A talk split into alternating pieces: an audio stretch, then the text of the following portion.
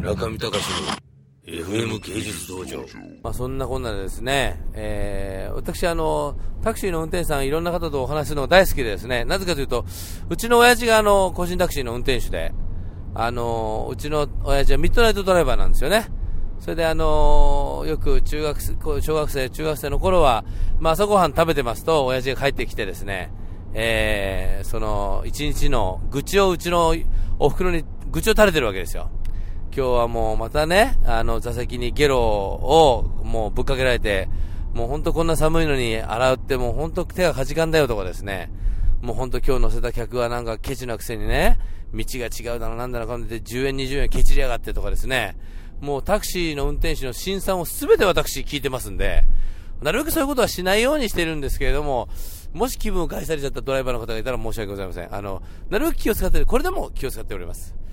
で、まあ、あのね、タクシードライバーの方の、まあ、悲哀と、まあ、あとうちの親父はですね、あの、バブル経済絶頂の頃に、あの、タクシードライバーやってましたんで、まあ、言ってみれば金が向こうから降ってくるみたいな、そういう時代も体験してたんですね。よく親父が言うのはですね、本当にあの、いい時期に、お前と弟が、本当にこう、いい時期に大学に行ってもらって、